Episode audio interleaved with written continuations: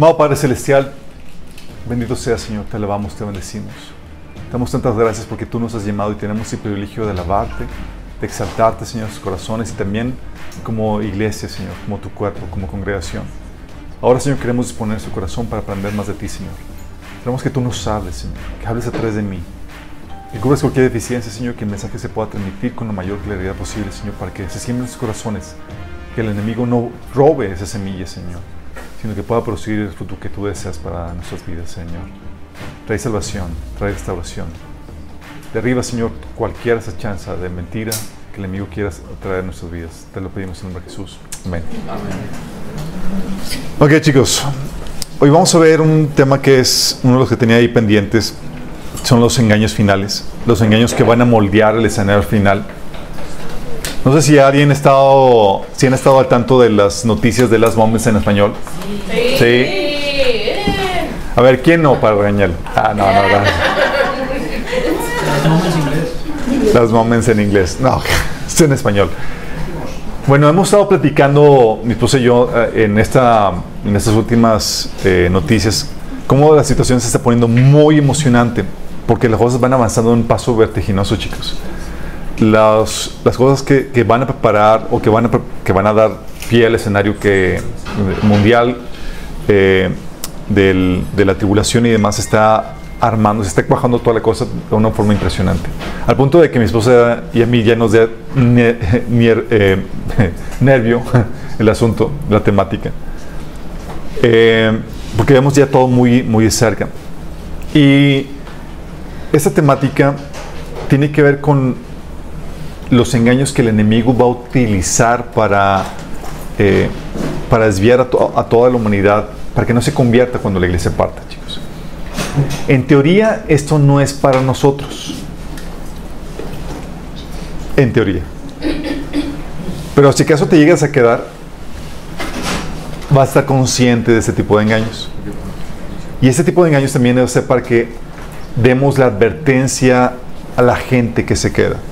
Sí, me está platicando, Vale, como estaba compartiendo con, con su familia y demás, y cómo, oye, no aceptaron a Cristo, pero les pudo advertir de las cosas, del engaño que va a venir. Y eso tan siquiera los va a tener alerta de, de, esa situación. Bueno, la idea es profundizar un poco más en este tipo de engaño que se va a dar. Sí. Este engaño que se va a dar, chicos, es, dice la Biblia, que es enviado por, por Dios y es como parte de un juicio que Dios envía a la humanidad. Nada más imagínate, un juicio que Dios envía a la humanidad. Y es y el poder del engaño, chicos, es algo que a veces subestimamos. Cuando decimos mentiras y demás, a veces no estamos conscientes de lo, de lo que nos estamos metiendo. O cuando no indagamos lo suficiente para saber si estamos creyendo la verdad o la mentira, a veces no lo tomamos muy en serio. O no le damos la debida importancia. Pero el poder del engaño, chicos, es crucial porque es la única herramienta que Satanás tiene contra el hombre. Sí. Si te das cuenta, al inicio cuando estaba eh, Adán y Eva en el huerto del Edén y la serpiente los abordó, la única herramienta que tenía contra ellos era la mentira, era el engaño. Dice Génesis 3 del 1 al 4 que la serpiente era más astuta que todos los animales del campo que Dios el Señor había hecho. Así que le preguntó a la mujer, ¿es verdad que Dios les dijo que no comieran de ningún árbol del jardín? Podemos comer del fruto de todos los árboles, respondió la mujer. Pero en cuanto al árbol del el, el fruto del árbol que está en medio del jardín, Dios nos ha dicho, no coman de ese árbol, ni lo toquen, del contrario morirán. Pero la serpiente le dijo, no es cierto, no van a morir.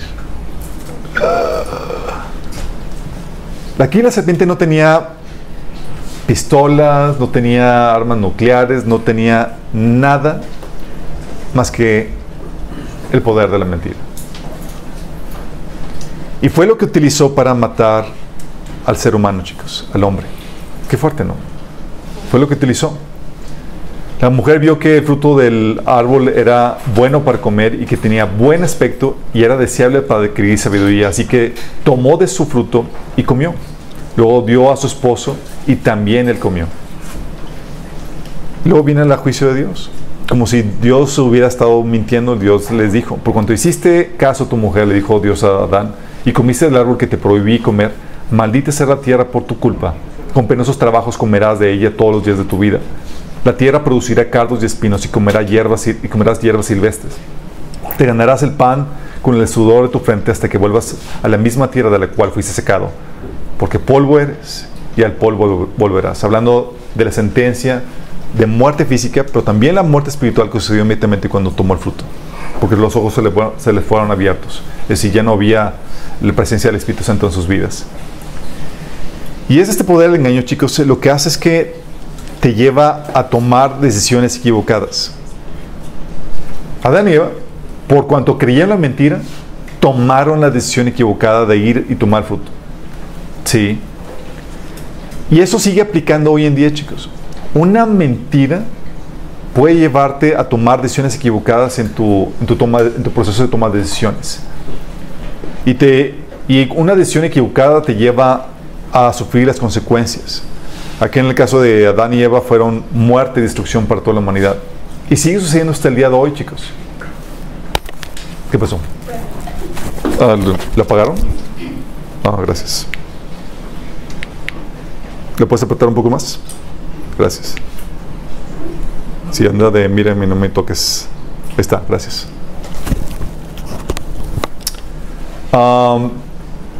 ese poder, eso por eso el enemigo lo que va a hacer es que va a bombardearte con mentiras en muchos y muy diversos aspectos de tu vida, porque si te logras tragar alguna mentira de él, tú vas a tomar decisiones equivocadas en tu vida, ya sea para tu vida eh, relacional con tu esposo, tu esposa, tu novio, eh, con quién, a quién vas a escoger, eh, cómo vas a criar a tus hijos y demás. Por eso el ignorar la verdad y te expone a la mentira, y la mentira, una vez que la, que la asimilas, que la aceptas, te va a llevar a tomar decisiones equivocadas que pueden afectar a tu familia, a tu persona, a tus economías, tus finanzas, X, lo que tú quieras. De hecho, todo el asunto de la problemática con la vacuna y demás tiene que ver con toda la mentira que está rodeando esa temática, al punto que ni siquiera sabes qué decisión tomar. Y es una situación crucial de, que si no tomas la decisión correcta puede afectar tu salud. Nada más imaginemos. Sí. Entonces, poder, este es el poder del engaño que te lleva a tomar decisiones equivocadas y te lleva a tu muerte y a tu destrucción. Y eres presa del engaño cuando rechazas la verdad. Esto es lo que va a suceder con la gente del mundo cuando entre en los tiempos de prueba que vendrá sobre toda la tierra, chicos. Dice la Biblia en 2 Tesalonicenses 2, del 9 al 12, que el inicuo, hablando de Satanás, digo del anticristo, el inicuo cuyo advenimiento es, obra, es por obra de Satanás, con gran poder y señales y prodigios mentirosos, y con todo engaño de iniquidad para los que se pierden, por cuanto no recibieron el amor de la verdad para ser salvos. Fíjate cómo Dios está dejando que vengan estos, poderes y señales por cuanto no recibieron el amor de la verdad para ser salvos. No recibieron el amor de la verdad, Dios los entrega a este inicuo eh, con grandes poder, poder y señales. Dice, por esto Dios les envía un poder engañoso para que crean la mentira, a fin de que sean condenados todos los que no creyeron a la verdad, sino que se complacieron en la injusticia. Fíjate cómo el engaño es como un juicio de parte de Dios por rechazar la verdad. Porque Dios te ofrece la verdad, pero va a ser por un tiempo limitado, no va a estar insistiendo para siempre. Y a veces nos olvida eso. La paciencia y la gracia de Dios tiene un tiempo limitado. Y si tú has aceptado la verdad, considérate afortunado. Porque Dios estuvo insistiendo, eh, estuvo detrás de ti, ¿sí? Y no pasaste, eh, no colmaste el, tiempo de gracia que Dios tenía preparado para ti. Pero muchos están al borde de donde ya Dios va a dejar de insistir y va a dejar que se va a hacer, se va a retraer, se va a hacer a un lado para dejar que venga el engaño a quien si tú rechazaste la verdad vas a terminar abrazando. ¿Sí? Y eso es como parte de un juicio de Dios. Entonces eres presa cuando rechazas la verdad y también eres presa del engaño si eres demasiado flojo como para indagar la verdad.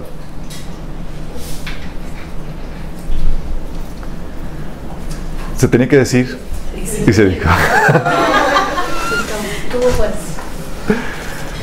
¿Por qué? Porque tenemos acceso a la verdad, por ejemplo, en la Biblia,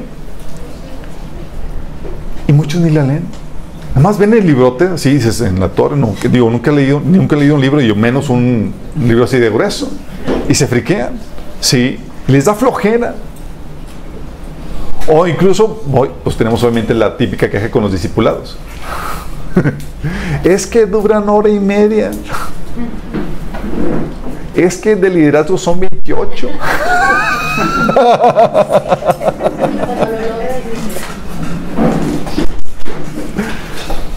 Dice Romanos 12, 11 que debemos ser diligentes. Dice, en lo que requiere diligencia, que no seamos perezosos. Y debemos ser diligentes, dice Efesios 5, 17, para entender cuál es la voluntad del Señor. O si realmente tú ya no sigues tus propios caminos, si realmente rendiste tu vida a Cristo, ya no eres tú el que te gobiernas a ti mismo,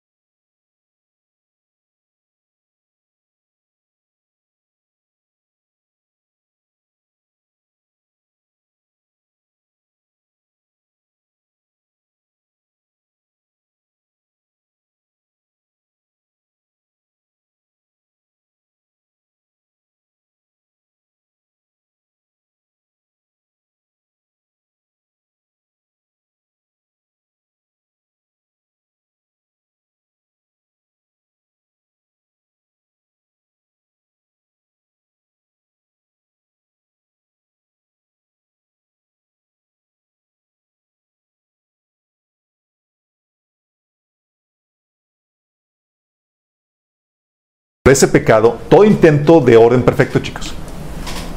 La problemática es que todo intento de orden perfecto es va a tener eh, como consecuencia su, va a ser, se va a frustrar porque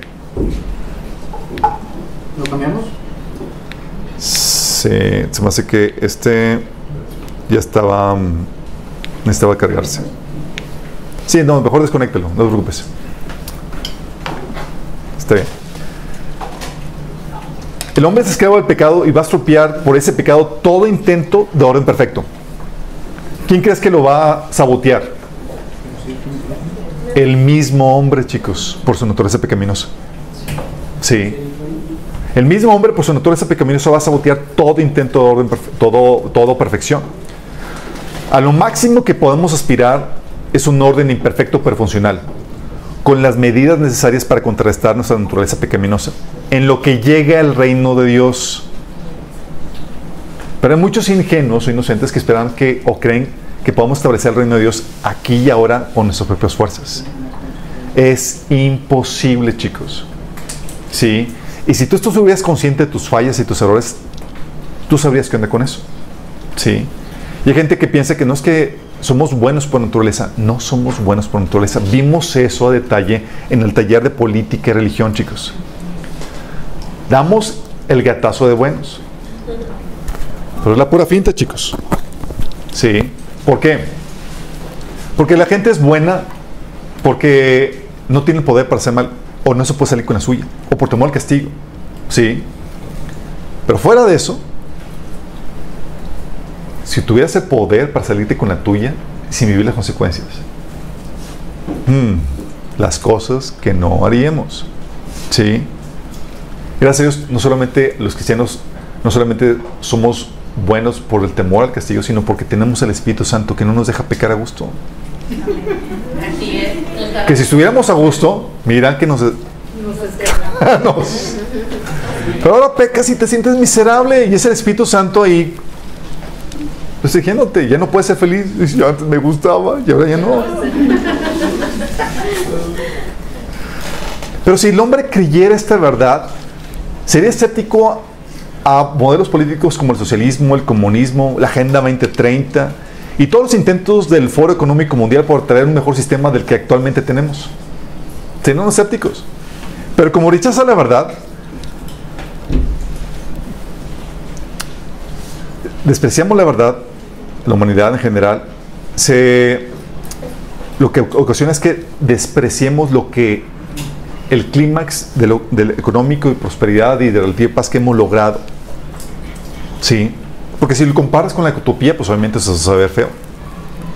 Entonces hace que lo desprecies y que te volques tras la utopía que te venden, destruyendo con ello lo bueno que se tenía por no apreciar lo bueno que se tiene ahorita.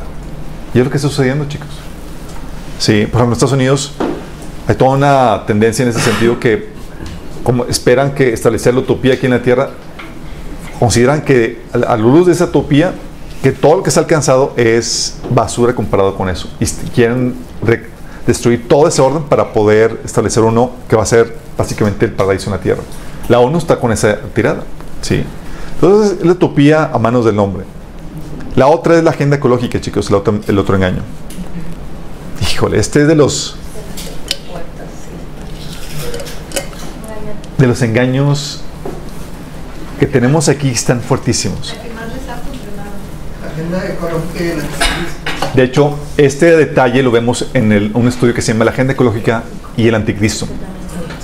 La mentira que te propone esta, esta agenda ecológica es que la emisión de gases que producen eh, el efecto invernadero. Esas emisiones de gases eh, son el dióxido de carbono, gas metano, gas ozono, óxido nitroso, etc.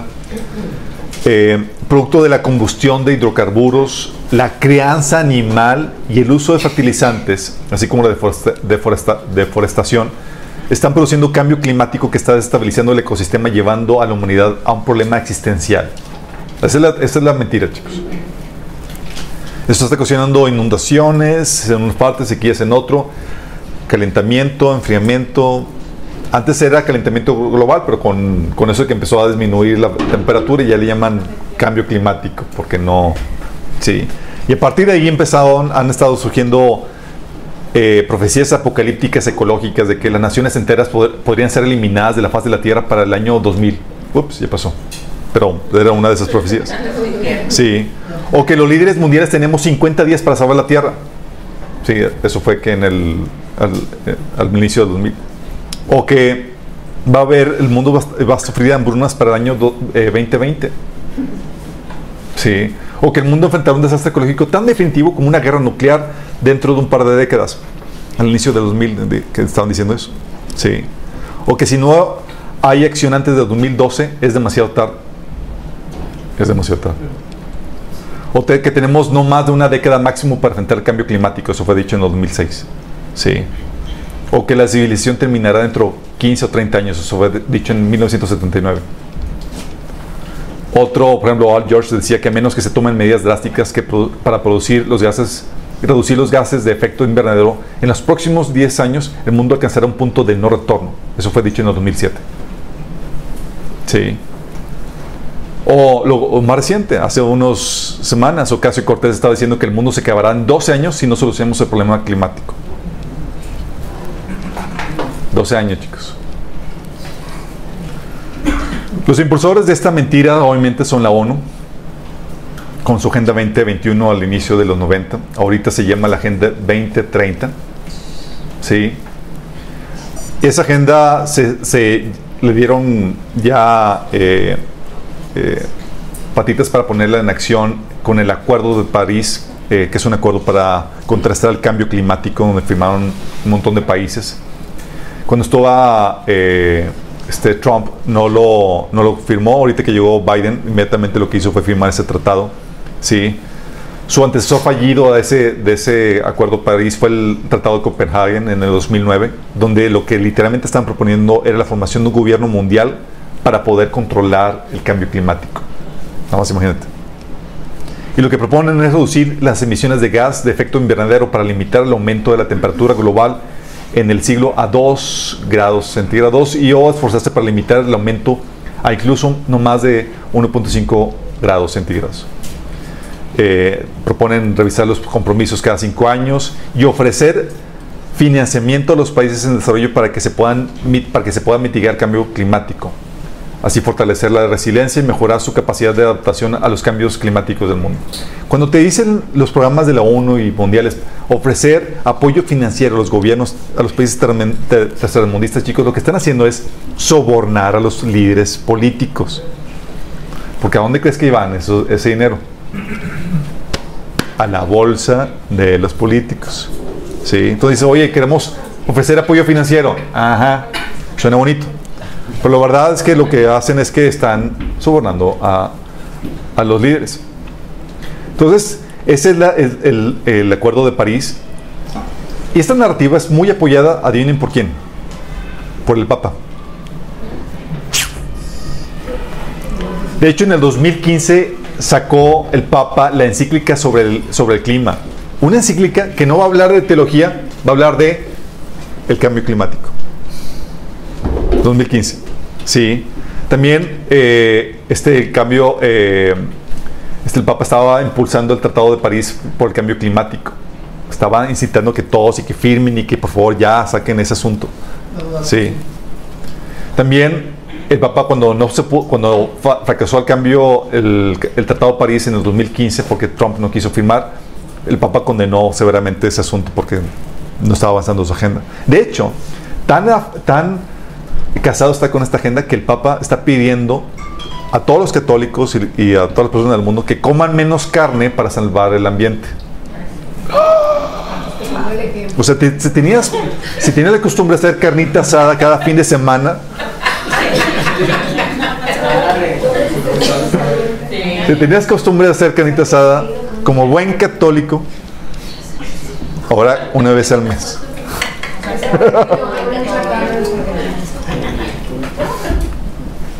Bueno, entonces tenemos el Tratado de París, la Agenda 2030 de la ONU, el Papa apoyando esto, pero también tenemos a Bill Gates, eh, que está apoyando con todo el, sistema económico eh, eh, corporativo, todo este intento de, revertir el cambio climático, chicos.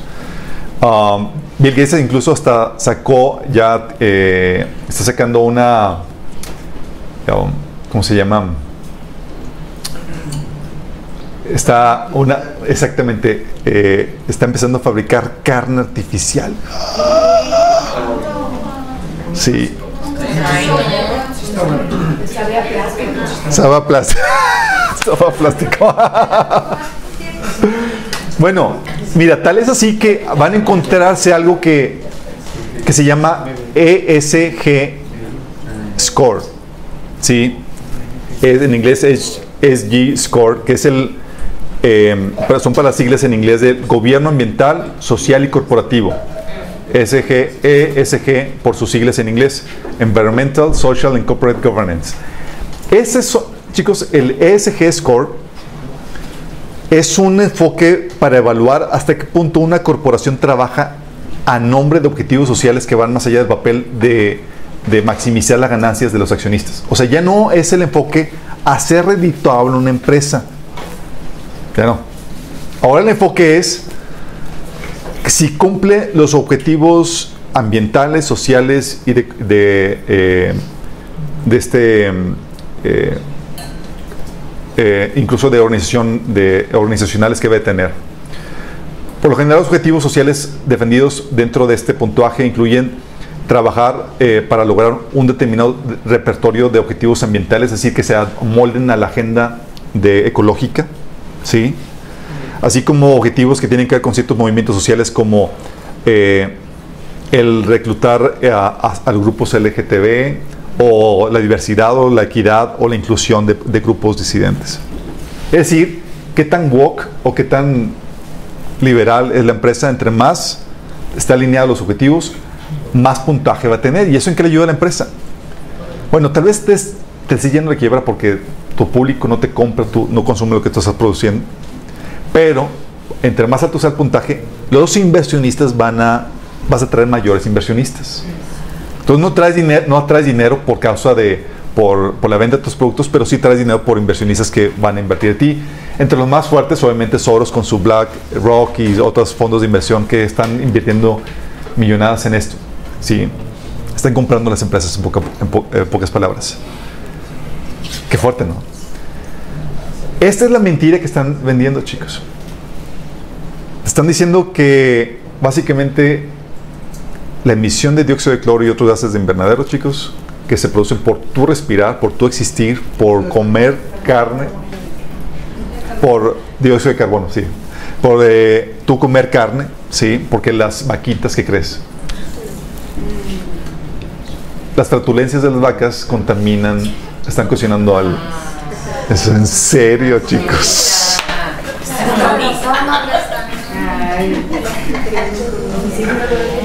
Y los fertilizantes también producen eh, lo que es este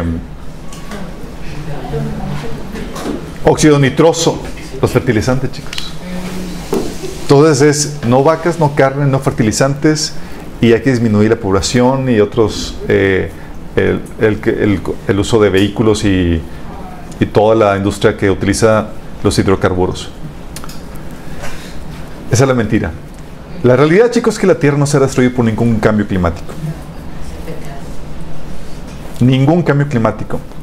Génesis 8, 21, 22 dice, al Señor le agradó el aroma del sacrificio que no había, lo había ofrecido al Señor después de salir de del diluvio. Y se dijo a sí mismo, nunca más volveré a maldecir la tierra por causa de los seres humanos, aun cuando todo lo, lo que ellos piensen o imaginen se, incline al mar al mal desde su niñez. Nunca más volverá a destruir a todos los seres vivos. Mientras que la tierra permanezca, habrá cultivos, cosechas, frío, calor, verano, invierno, día y noche.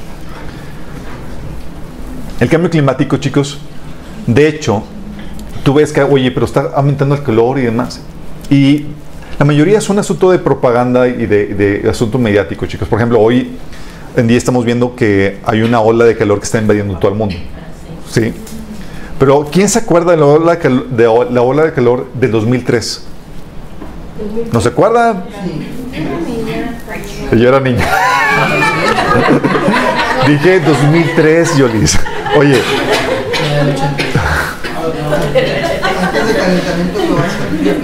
Así es.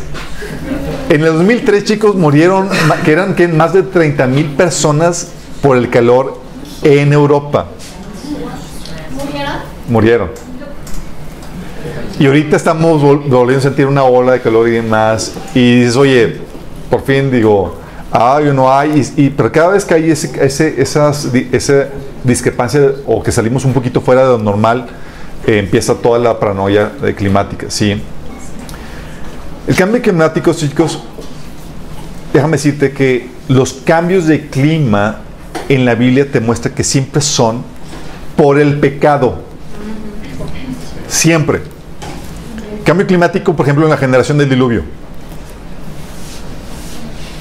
Nunca había llovido. Dijo el Señor, vamos a cambiar las cosas. Y no cambió porque estaban contaminando, chicos.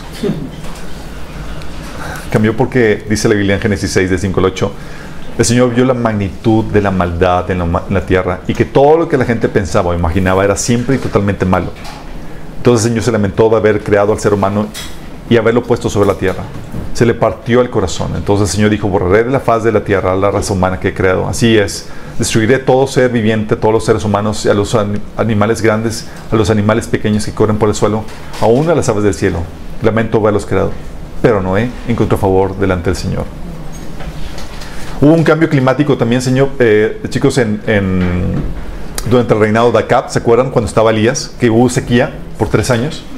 Ese cambio climático, ¿por qué creen que se dio, chicos? Por el pecado. Elías dijo, hey, no va a llover en tres años. Cambio climático durante el reino de David, chicos. Durante el reino de David también hubo sequía. Y fue David a consultar a Dios y dijo, ah, es por el pecado de Saúl. Es que Saúl quiso destruir a los maobitas y, tenían y rompiendo ese pacto que Dios había hecho con ellos. También había un cambio climático, chicos, durante el reinado de Jeroboam II. Y era también por el pecado de la gente. De hecho, en Amós 4, del 6 al 2, el Señor le dice esto en esa, a esa generación. Dice, hice que pasaran hambre en cada ciudad y que hubiera hambruna en cada pueblo. Pero aún así no se volvieron a mí, dice el Señor. Yo detuve la lluvia cuando sus cosechas, más lo necesitaban. Envié la lluvia sobre una ciudad, pero la retuve en otra. ¿Qué está pasando hoy en día, chicos? Hay ahorita inundaciones en varias partes del mundo y a otras partes sequía. Se envió la lluvia sobre una ciudad, pero la retuve en otra. Llovió en un campo mientras otro se marchitaba. La gente deambulaba de ciudad en ciudad buscando agua, pero nunca había suficiente. Pero aún así, ustedes no se volvieron a mí. ¿Les suena muy familiar ahorita con la crisis de agua? Dice, no es que es, el problema climático lo que estamos sufriendo. No, chicos. Dice, arruiné sus cultivos y viñedos con plaga y mol, la langosta devoró todas sus higueras y todos sus olivos, pero aún así ustedes no se volvieron a mí, dice el Señor. Les mandé plagas como las que envié a Egipto hace tiempo, maté a sus jóvenes en la guerra y aún así ustedes no se volvieron a mí, dice el Señor. Destruí algunas de las ciudades, así como destruí Sodoma y Gomorra. Ustedes que sobrevivieron parecían tizones rescatados del fuego, pero aún así no se volvieron a mí, dice el Señor. Por lo tanto, yo traeré sobre ustedes los desastres que he anunciado. Pueblo de Israel, prepárate para encontrarte con tu Dios en el juicio. Fíjate cómo esos eran jalones de orejas nada más. Con tal de rescatarte del juicio que venía. Y el cambio climático en la generación final, chicos, es real. La Biblia menciona de cambios en el clima. Pero es también por el pecado del mundo, chicos por el pecado del mundo. Dice la Biblia que la tierra, en este, hablando hacia el, hacia el, el escenario final, en Isaías 24, 4, 7 dice, la tierra está de duelo y se seca, el suelo se consume y se marchita, hasta los mejores habitantes de tierra se consumen. La tierra sufre por los pecados de sus habitantes porque han torcido las instrucciones de Dios, han violado las leyes y quebrantado su pacto eterno. Por tanto, una maldición consume la tierra, sus habitantes tienen que pagar el precio por su pecado. El fuego los destruye y solo unos cuantos quedan con vida. Las vides se marchitan y no hay vino nuevo. Todos los paranderos suspiran y se lamentan. En Isaías 24, el 18 al 20 dice, la destrucción cae de los cielos como la lluvia, tiemblan los cimientos de la tierra. La tierra se, ha hecho pedazos, se ha derrumbado por completo, se sacude con violencia. La tierra se tambalea como un borracho, tiembla como una carpa en medio de, una tormenta. Cae para no volver a levantarse porque es muy pesada la culpa de su rebelión. Fíjate, es por el pecado, chicos. Y los cambios que estamos por ver, Apocalipsis 6 habla de sequía, hambre, crisis económicas. También en ese capítulo habla de pestes, plagas, epidemias habla de incendios forestales donde va a morir una, eh, eh, va a ser quemada una tercera parte de la vegetación mundial, según Apocalipsis capítulo 8. La muerte de la fauna marina en un tercio. La contaminación de manantiales. Flamas solares que van a también quemar a las, a las personas. ¿sí? Terremotos más grandes y frecuentes y enormes granizos. El bramido, la agitación del mar. Todo esto la, la Biblia menciona y son cosas naturales, chicos, pero no son por el cambio climático son por el pecado de la gente. Y si compras esta verdad, ¿qué pasaría? Pues, oye, estarías abandonando, por ejemplo, toda la agenda LGTB y el resto de los malos caminos y la gente, la sociedad estaría volcándose en arrepentimiento, volviéndose a Dios para pedir misericordia, ¿o no? Pero Dios está sacudiendo a la gente por su pecado y dice, no, es que es un cambio climático, es porque no hemos cuidado bien la naturaleza. ¿Sabes qué va a pasar por comprar la mentira? Eso va a llevar, va a, llevar a la humanidad a la, a la crisis económica y a que persisten en, en, pecado, chicos. La Biblia menciona en Apocalipsis 6, de 5 al 8, dice esto. Cuando el Cordero rompió el tercer sello, oí el tercer ser viviente decía, ven, levanté la vista y vi un caballo negro y el jinete llevaba una balanza en la mano. Oí voz que salía de entre los cuatro seres vivientes, decía, un pan de trigo o tres panes de cebada costarán el salario de un día. Fíjate, un pan, trabajo todo un día. Dice, y no desperdicies el aceite de oliva y el vino. Cuando el Señor, eh, cuando el Cordero rompió el cuarto sello, oí el cuarto ser viviente que decía, ven, levanté la vista y vi un caballo de color verde pálido. El jinete se llamaba Muerte y su, compañía, y su compañero era la, la tumba. A estos dos se les dio autoridad sobre una cuarta parte de la tierra para matar con espada, hambre y enfermedad y con animales salvajes. Bueno, una cuarta parte de la población mundial con, por el hambre que va a venir, chicos. ¿Sabes cuál es la meta de la agenda, de la agenda verde que se quiere implementar? Es reducir la producción o consumo de hidrocarburos. ¿Te imaginas? La civilización, lo que hemos llegado a lograr económicamente es gracias a los hidrocarburos, chicos. Y quieren cambiar por energías verdes, que son del viento, las turbinas eh, eólicas o el sol con los paneles solares. Pero esas energías no pueden generarte de forma sustentable la producción de energía que tú requieres. Vivimos en la situación en Texas. ¿Te acuerdas que hubo apagones y que no había, no había electricidad y había problemas con el gas y demás porque estaban apoyándose en las eh, eólicas, en las turbinas eólicas y se congelaron con el frío y no había producción de electricidad. Sí. Y luego dices, bueno, se almacenan en, este, en, este, en baterías. Esas baterías tienen un límite de almacenaje y un, en, cuanto, en cuestión de, de capacidad y de tiempo. Sí. No es como que no son tan confiables como la energía de hidrocarburos. Y aun cuando te venden la, te venden la, la idea de comprar vehículos ecológicos que son los eléctricos. Sí, te, los vendí.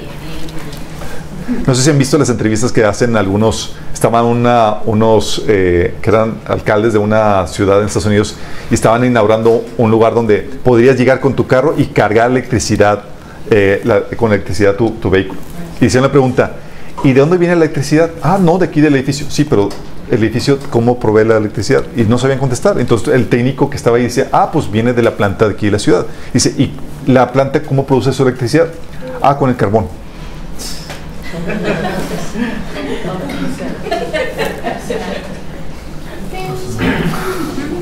Pero a ti no te, no te dicen qué anda con eso, porque te están vendiendo la idea de estamos contaminando y demás y debes de cambiar eso. ¿Sabes tú cuánto cuesta un vehículo eléctrico, chicos? Son de lujo, chicos. Sí. Entonces quieren reducir la producción y consumo de hidrocarburos, quieren reducir la producción y consumo de carnes por lo mismo, chicos. Porque las vacas son muy contaminantes.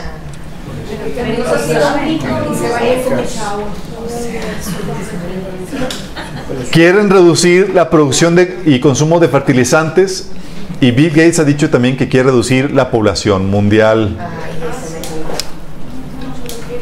Nada más imagínate las consecuencias de eso, chicos. Las consecuencias serían desastrosas económicamente y van a ser desastrosas. ¿Por qué? Estamos hablando de una crisis energética. Disminuir cortar la producción de, eh, de, hidrocarburos, chicos, o lo que quieren hacer es ponerle, ponerles impuestos para desincentivar su consumo. Eso, ¿Se acuerdan la manifestación de los, eh, las protestas de los chalecos amarillos en, en, Francia, esos años? Bueno, eran porque habían puesto un impuesto verde sobre, las, sobre la gasolina para tratar de desincentivar su consumo y cumplir las metas de la agenda verde. ¿Sí? Bueno, hoy en día, chicos, está habiendo apagones aumento de precio en gasolina y gas y desabasto de energéticos por la agenda verde, chicos. No porque no haya suficiente petróleo, porque están cortando ya la producción de petróleo y están tratando de poner impuestos y hacerlo más, más costoso y demás. De hecho, lo que hizo, por ejemplo, Biden es quitó los, los permisos para que pudieran extraer más petróleo en Estados Unidos y canceló algunos eh, eh, eh, acueductos para importar este petróleo. Entonces va a haber crisis, crisis energética, inflación, chicos. ¿Por qué? Porque aumenta el costo de todo. Alimentos, cosas, pues todo requiere uso de petróleo para los plásticos que requieren y la gasolina para transportarlos. Porque todo se sigue transportando con gasolina, chicos. Y eso va a llevar al desabasto. Desabasto por la poca producción de que van a tener los agrónomos porque no, ya se les está prohibiendo el uso de fertilizante y por los altos costos de transportación. Hace unas semanas, que fue un mes, así, en España no había leche en las tiendas. porque no había? No, chicos, porque el costo de, la gasolina estaba tan alto que no, que no, no estaban surtiendo. Sí. En Ghana, que era una, una- un país eh, que estaba creciendo económicamente más por adoptar las políticas verdes, ahorita está sufriendo apagones en la ciudad. Sri Lanka, por adoptar la agenda verde, llegó al punto de la, crisis económica tal que tuvieron que manifestarse y quitar al, presidente de, ahí. No supieron noticias. Holanda, no sé si sepan, ahorita Holanda, el primer ministro les dijo que tienen que reducir el, ganado en un tanto por ciento para, porque las vacas son muy contaminantes y porque eh, y disminuir también el, uso de, fertilizantes. Pues se pusieron ahorita hay un caos en, en- Holanda y hay unas manifestaciones porque, por estas políticas retrógradas. Lo mismo está sucediendo en Sudáfrica y también están empezando a implementar eso en diferentes partes como Estados Unidos y México, chicos, particularmente Monterrey. Porque adivinen a quién le fascina la Agenda 20 de la Agenda Ecológica, chicos. A Samuel, chicos. A Samuel. Nuevo León, Monterrey va a la punta de esta tendencia, chicos. Colosio también. Igual que Colosio, exactamente. Entonces, ¿qué pasa? Compras la agenda verde y lo que hace es que te dan el traste económicamente. Países están quebrando, países están con problemas. eh, pasas- ves en noticias y ves a la gente haciendo fila en las gasolinerías por dos días tratando de cargar su vehículo. Ves a la gente eh, eh, ya no usando sus estufas, sino pequeñas estufitas de, petróleo, sí, de, y dicen, esto es el único último que me queda. Sí. O sea, o sea, es terrible. Es terrible esto, pero es fabricado. La gente rechazó la verdad del- de, la situación climatológica en vez de volverse a Dios por abrazar la verdad en arrepentimiento.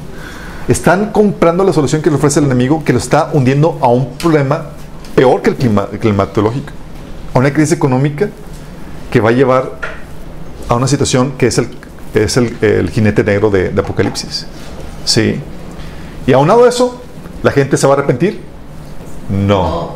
¿Por qué? Porque abrazaron la idea de que es porque estamos tratando mal al mundo, es porque estamos, hay mucho dióxido de, ca- de carbono. Sí, hay gases de invernadero. En vez de decir, mi pecadito está cocinando esto y Dios está enojado. No. Sí. Entonces, ¿qué va a pasar? Va a seguir, va a seguir la, gente en su pecado.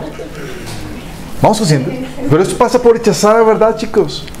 Entonces, por rechazar la verdad, uno de los engaños que es la agenda ecológica está llevando que la gente se vaya de pechito a lo que es el jinete negro de Apocalipsis. Por abrazar la mentira. Este es uno de los engaños. A más detalle vimos esto en, el- en el- en dos estudios. La agenda ecológica y el anticristo y también Dios y los desastres naturales. La otra... eh,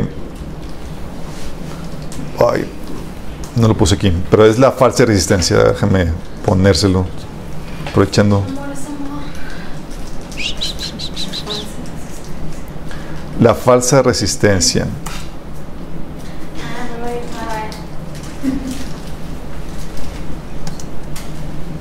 Ajá. Lo bueno es tener la, computadora aquí. La falsa resistencia, chicos, es un tema que vimos cuando vimos el, el, eh, tiempos peligrosos. Y es uno de los engaños más astutos. El engaño te dice algo que típicamente creemos, que hay una élite, una cabal, Illuminati, o el estado profundo, el deep state, de personas satánicas o masónicas que, masonas, que forman, eh, que de forma secreta buscan obtener el poder en diversas formas y controlar a toda la población por medio de un sistema totalitario. Su meta es la formación de un gobierno mundial totalitario que esclavice, despoja al ser humano de sus libertades y lo mantenga viviendo por debajo de su potencial. Y para ello han, orquestado crisis con soluciones preconcebidas para avanzar su agenda. Y entonces aquí sabemos, sí, sí, entonces es cierto. Parte de este engaño te dice que somos esclavos del presente sistema político, financiero, religioso, social, dirigido por esta cabal unida al Vaticano. que estamos siendo oprimidos, siendo enfermados, oprimidos por debajo de nuestro potencial, manipulados y controlados bajo una falsa impresión de libertad. Que la religión forma parte de este sistema de esclavitud, pues fueron creadas y son controladas por esta cabal para controlar las masas y detenerlas de alcanzar su potencial de llegar a ser dioses. Ellos creen esto, nosotros también creemos en esta cabal, chicos. Sabemos que hay una élite, hay un grupo que está tratando, trabajando tras malinas para eh, dar, luz a, dar luz al orden mundial del anticristo. Sí. Pero chécate aquí lo sutil de esto. Ellos creen que podamos replegar estas fuerzas del mal, que podamos sacar a la luz todas sus fechorías y traer la justicia a los principales personajes involucrados. Creen que en la mayoría de los personajes, eh, que con la ayuda de algunos personajes, por ejemplo el caso de Trump, la gente podríamos sacar del poder esta élite satánica y devolver el poder a la gente. Creen que vamos ganando, pues la gente está despertando. A este sistema de control y demás, por estas eh, eh, personas totalitarias le llaman la Matrix y creen que los esfuerzos por exponer, denunciar y pelear contra esta cabal tendrán éxito y que nos dirigiremos a un sistema mejor.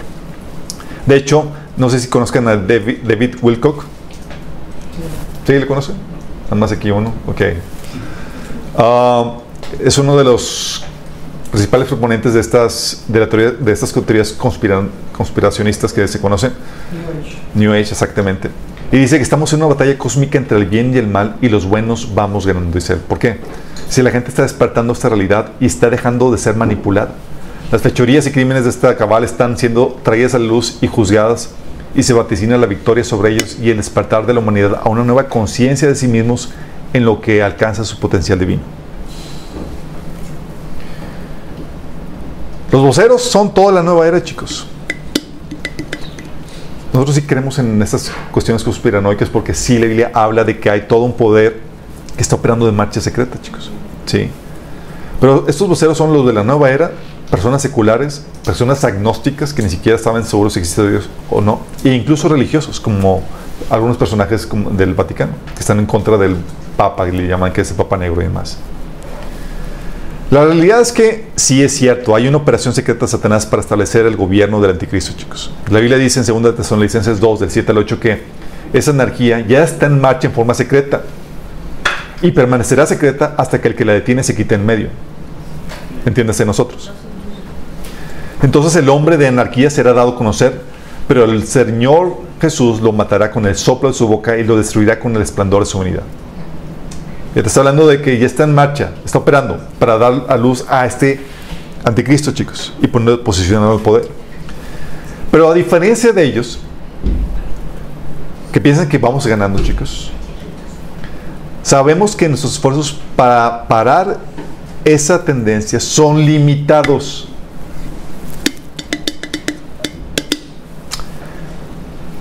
Nuestra perspectiva es sobria, pesimista, pues ah, basado en la escritura sabemos que conforme avanzan los últimos tiempos, las cosas van a ir de mal en peor. El Señor te promete, dijo que la maldad ¿qué? iba a aumentar. De forma global la maldad no se podrá revertir, solo se va a retrasar su avance el tiempo necesario para que la iglesia termine su trabajo misionero aquí en la tierra. Podrá haber batallas de conquista aquí y allá, pero la guerra general está perdida en esta fase, chicos. La conquista se va a dar cuando regresemos juntamente con Cristo para arrasar a todos los malitos. Sí. Y no tenemos que despertar de esa esclavitud, de esa, de esa cabal que nos manipula y demás. Porque la verdadera esclavitud es que somos esclavos del pecado. Y no puedes ser libre si eres un esclavo, por más que te estés consciente de que hay élites ahí controlándote y demás. Jesús dijo en Juan 8, del 35 al del 34 al 35, les dijo, de cierto, de cierto os digo, que todo el que hace pecado, esclavo es del pecado. Y el esclavo no queda en la casa para siempre. El hijo sí queda para siempre. Fíjate cómo está hablando de que el pecado, el que practica el pecado es esclavo del pecado. Y aquí no está hablando de una élite controlándote, manipulándote o disminuyendo tus potenciales. Está hablando del pecado que mora dentro de ti.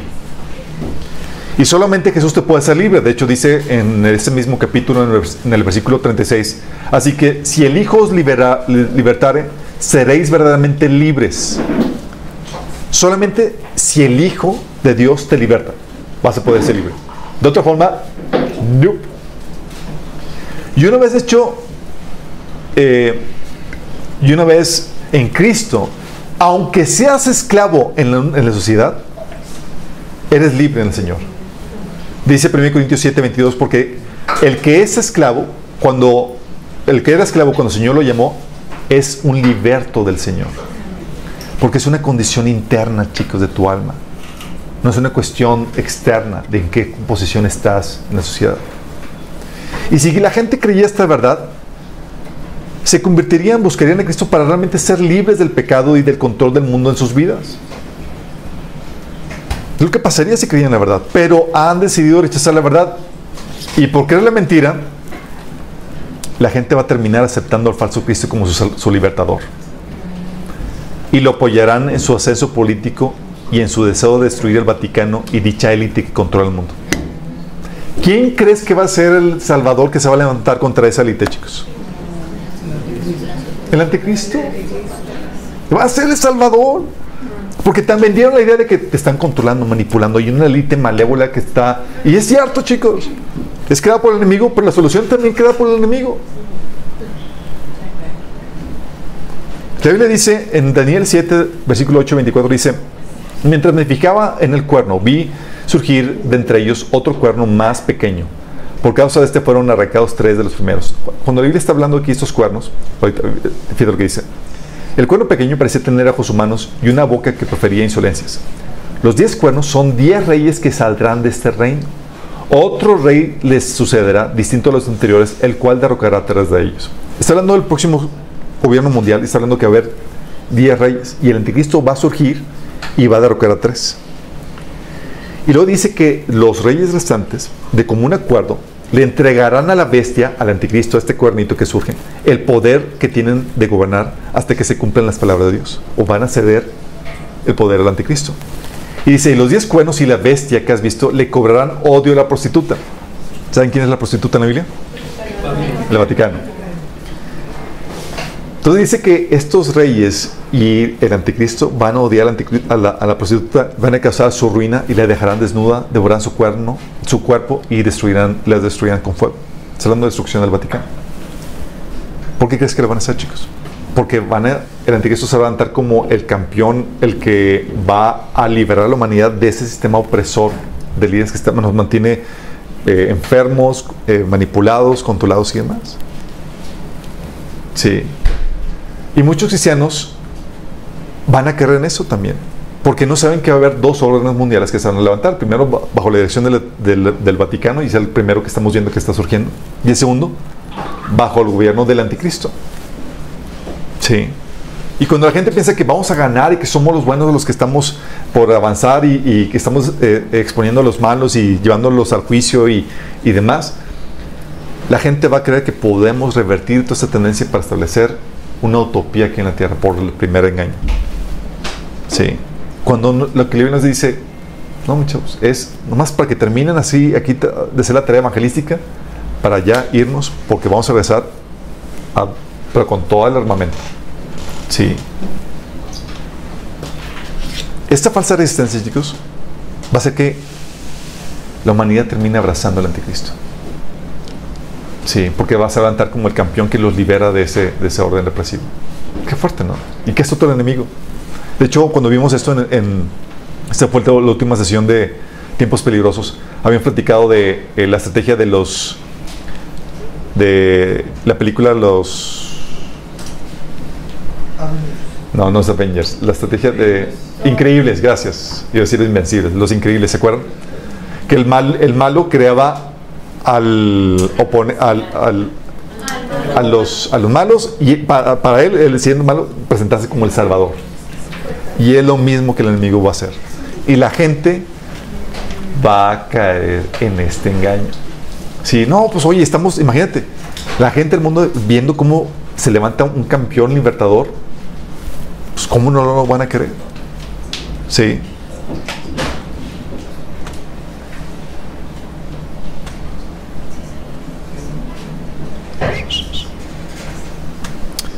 ¿Cómo no lo van a querer? La otra, el otro engaño, chicos, es el engaño de la evolución y el transhumanismo. La evolución y el transhumanismo. El engaño te dice que el ser humano, y ese engaño, chicos, te lo enseñan en la escuela, el ser humano es producto de la evolución. El ser humano es producto de la evolución, ese es el engaño principal. ¿Cuántos de aquí no le enseñaron eso en la, en la escuela? Sí. El ser humano es producto de la evolución. El otro lo conecto con el. El ser humano es producto de la evolución y con los avances en la tecnología, chicos, ¿qué creen? Con los avances en la tecnología y en la biogenética, ya podemos tomar control de la evolución en nuestras propias manos para llevar al ser humano a la siguiente fase evolutiva. Es decir, ya podemos tomar control de la evolución. Heavy. Podemos tomar control de la evolución en nuestras manos para llevar al ser humano a la siguiente fase evolutiva. Es decir, podemos llegar a ser superhombres o dioses, que es el movimiento transhumanista. Los voceros, chicos, de esto, de esta mentira, los Avengers. Los voceros de estos son los científicos, chicos. Están proponiendo esto. De hecho, hay pueden buscar ahí en TikTok, ahí acerca de- del transhumanismo y demás. Vas a encontrarte científicos diciendo que, que ya tenemos control, ya tenemos la tecnología para cambiar el ADN del ser humano y poderlo llevar a la siguiente fase de evolución. Científicos y también la industria del entretenimiento. Avengers y demás. Tenemos películas como los X-Men, Capitán América, ¿te acuerdas? ¿Qué, hace- qué hacen con el Capitán América? Sí, le cambian ahí su ADN, le convierten de un debilucho en un superhombre. Hulk,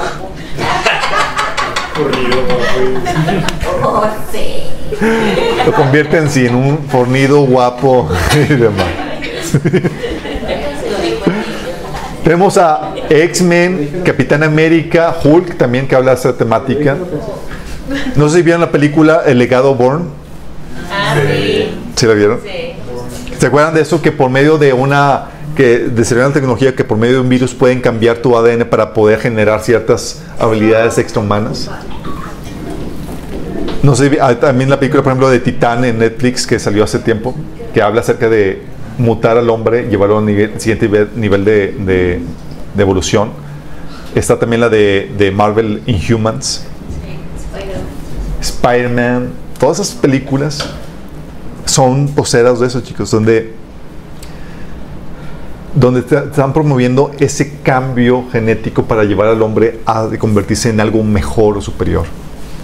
La realidad es que el ser humano fue creado a la imagen y semejanza de Dios, chicos. El Señor dijo en, Juan, en Génesis 1, 26 al 27 que hagamos al ser, hombre- humano a nuestra imagen y semejanza. Y Dios lo hizo a la imagen de Dios. Dice Dios creó al hombre a su imagen, a imagen de Dios lo creó, varón y hembra los creó. Y la problemática con esto, chicos, y la realidad es que tenemos la imagen de Dios y fue solo los seres humanos a los que Jesús vino a rescatar. ¿Qué es lo que dice la Biblia en Hebreos 2 del 14 al 17? Por tanto, ya que son de carne y hueso, Él también compartió esa naturaleza humana para anular mediante la muerte al que tiene el dominio de la muerte, es decir, al diablo, y librar a todos los que por temor a la muerte estaban sometidos a la esclavitud durante toda la vida. Por ciertamente, no vino aún en auxilio de los ángeles, sino de los descendientes de Abraham. Y somos descendientes de Abraham por la fe, chicos. Todo ser humano que pueda, que crea, es descendiente de Abraham. Pero fíjate que dice que no vino en ayuda de los ángeles. No vino en ayuda de ningún otro ser, sino de qué? Del ser humano, chicos. Dice, por, porque era preciso que en todo sea semejante a sus hermanos, para ser un sumo sacerdote fiel y misericordioso al servicio de Dios, a fin de expiar los pecados del pueblo. Por eso se hizo ser humano, porque tiene que ser semejante a ellos. Porque vino a rescatar al ser humano, chicos. Y si la gente creyera la verdad, apreciaría el ser humano, apreciaríamos ser seres humanos, porque estamos hechos a la imagen de Dios, de acuerdo a la Biblia. Y evitaríamos todo tratamiento genético, las quimeras, que saben que son mezclas de seres humanos con animales y demás, como ya lo están haciendo en varios laboratorios. Evitaríamos toda modificación de ADN. Y si queríamos esto, la gente evitaría ponerse la marca de la bestia, que muy seguramente va a, que- va a generar un cambio genético. Pero por creer la mentira, la gente desprecia ser un, un ser humano, chicos. Y anhela ser un superhombre. Y es lo que están inculcando en todas las películas. Por creer la mentira, se va a idolatrar al primer superhombre que reciba una actualización en su ADN, es decir, el anticristo. Por creer la mentira, la humanidad aceptará una actualización en su ADN que los volvería irredimibles. Porque si te cambian tu ADN, digo, sabemos que hay modificaciones del ADN que son dentro del rango humano. Pero si te sales de ese rango humano, la modificación que tú sufras ya te hace otra especie. Y Jesús, y si Jesús solamente vino a salvar a los seres humanos, tú ya no eres de esa especie. ¿Qué crees? Bye, bye. Por eso nos de, extra- eh, de sorprendernos que la Biblia dice que en Apocalipsis 14, del 9 al 11, que todos los que se pongan la marca, la bestia, es pase directo al lago de fuego. No son redimibles. Sí. También, tal vez por eso en, en Apocalipsis 9.6 dice que la gente va a buscar la muerte, pero no la va a encontrar. A lo mejor se convirtieron, en, un cambio genético que los lleva ya a ser más resistentes, resistentes a la muerte. Sí.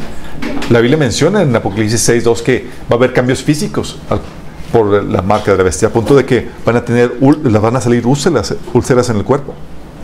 Sí. Esta es una de, las, de los engaños. Es más, imagínate, por creer todo, por creer en la evolución. ¿Y cuánta gente conoces que cree en la evolución?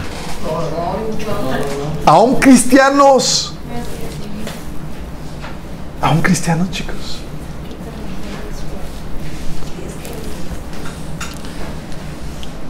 El otro engaño es el fenómeno ovni.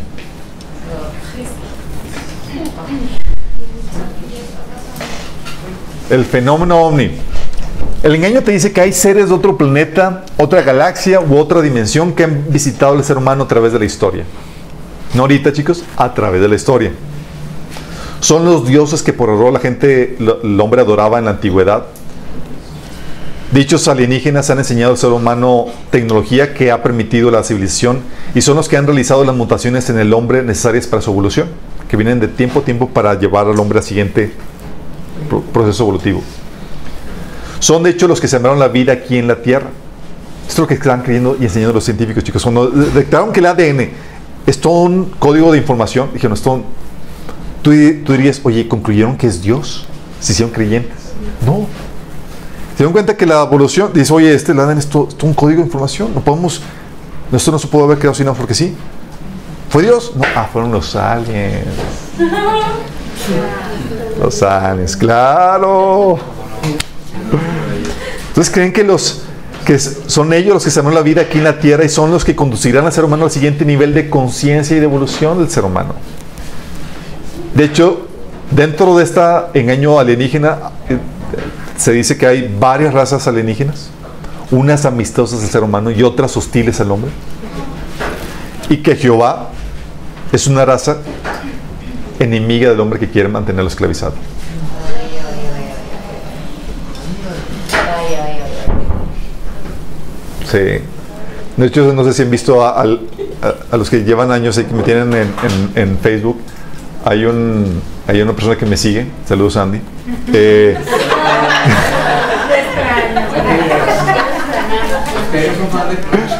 pero él es, de- él es adherente de esto. Sí, y hay muchos que están. Y él mismo dice que Jehová es de una raza alienígena que, que quiere mantener al, al- al ser humano esclavizado. Sí. La realidad, chicos, es que el, el fenómeno ovni, bueno, esto es, los proponentes de esto, tú lo ves en muy diferentes medios. ¿sí? Los científicos están proponiendo esto. Eh, tú ves también esto que se está eh, difundiendo en, sistem- en diferentes series de televisivos, como por ejemplo Alienígenas Ancestrales, no sé si lo han llegado a escuchar. Ah, Alienígenas Ancestrales, chicos. Sí. Eh, las películas de, este Steven Spielberg desde los 70 de E.T., Encuentros cercanos de tercer tipo, etcétera, etcétera. Sí. La realidad, chicos, es que el fenómeno ovni es de origen demoníaco. Entonces, no son tus amiguitos alienígenas, no son tus amiguitos marcianos, no. Son de origen demoníaco, chicos. Sus apariciones son ángeles caídos disfrazados de luz. Sus alienígenas son los híbridos que han creado para encarnarse. Y la tecnología que utilizan es de, de autoridad angelical. ¿sí? Por eso, cuando hay episodios de abducciones, todos los investigadores que, ah, han, han hecho eso, incluso los libros, eh, los autores de eso, han se han dado cuenta que cuando hay un proceso de abducción, cuando llegan esos marcianitos a esos alienígenas a, llevarte, cuando la gente invoca el nombre de Jesús, ellos huyen. Oye, yo platicando con Andy cerca de eso, le decía, oye, pero ¿cómo explicas esto? Dice, ah, es que ciertos convenios y tratos inter- intergalácticos donde... Ah, entonces, por, por esas alianzas y demás, tienen que... Sí, por ahí hubiéramos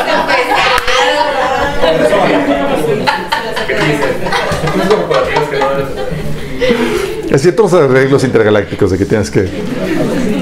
Entonces, pero por eso huyen cuando se invoca el nombre de Jesús. De hecho, varios autores, además cuando los entrevistan, porque es- está documentado, dice, oye, eh, a varios autores de, de- de libros de abducciones decían dejar a un lado porque decían, es que si lo pongo, mi libro no va a ser aceptado porque pues va a tener un tinte religioso que va a poner sesgo en la, en lo- en- en la gente. Pero en privado sí lo reconocieron y otros investigadores sí lo han publicado. Eh, también, oye, su navegación en el espacio muestra que tiene materia cero, porque es imposible que una- algo físico pueda hacer, eh, pueda navegar a velocidades impresionantes y hacer incluso eh, vueltas de, de 90 grados sin navegar a velocidad sin, eh, sin, la- eh, sino, eh, hacer el sonido de la, de, de la barrera de sonido. Y haciendo las, las curvas y las inclinaciones es imposible. Dice que para que puedas hacer- eso tienes que tener ma- masa cero. Es decir, son espirituales. Y efectivamente, son espirituales, chicos. Y por eso aparecen y desaparecen a placer, por son, pues son interdenominacionales, no, inter, do- interdimensionales, exactamente. Se le lengua la cara.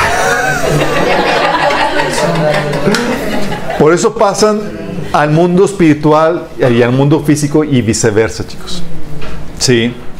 Y si la gente creía la verdad, no se dejaría engañar por un destape abierto acerca del fenómeno ovni, reconocido a nivel mundial. O si se dejaran ver, sabrían qué son. Sí.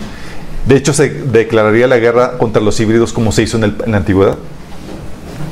Pero por creer la mentira, por creer la mentira, la humanidad va a terminar adorando al mismo Satanás porque se va a manifestar abiertamente y seguramente va a ser bajo el disfraz de, presentarse como un alienígena y también por llevar al anticristo a la siguiente fase de evolutiva para convertirlo en un superhombre después de haber estado moribundo. Fíjate lo que dice Apocalipsis 13 del 3 al 4. Vi que una de las cabezas del anticristo parecía estar herida de, de muerte, pero la herida mortal sanó. Todo el mundo se maravilló de este milagro y le dio lealtad al anticristo. Adoraron a Satanás por haberle dado semejante poder al anticristo y también adoraron a la bestia, dio al, anticristo. ¿Quién es tan grande como el anticristo? exclamaba. ¿Quién puede luchar contra él? Eh, Adoraron a Satanás porque le dio ese, esa capacidad de estar moribundo, lo convirtió en un superhombre, a punto de ser aclamado invencible por la humanidad. Es decir, lo llevó a la siguiente fase de nivel evolutivo. Él tiene el código necesario para llevarlo para eso. Y lo convirtió así en la simiente de la serpiente, físicamente. La gente va a terminar adorando eso. Fenómeno ovni, chicos. Eso va a encubrir el, el, el rapto. Si la gente, por rechazar la verdad, cuando suceda el rapto y millones desaparezcan, van a creer que Señor se los llevó. No, simplemente que los alienígenas se los llevaron. Sí. y no se van a convertir. Y el otro, y de los más fuertes chicos, es el gnosticismo.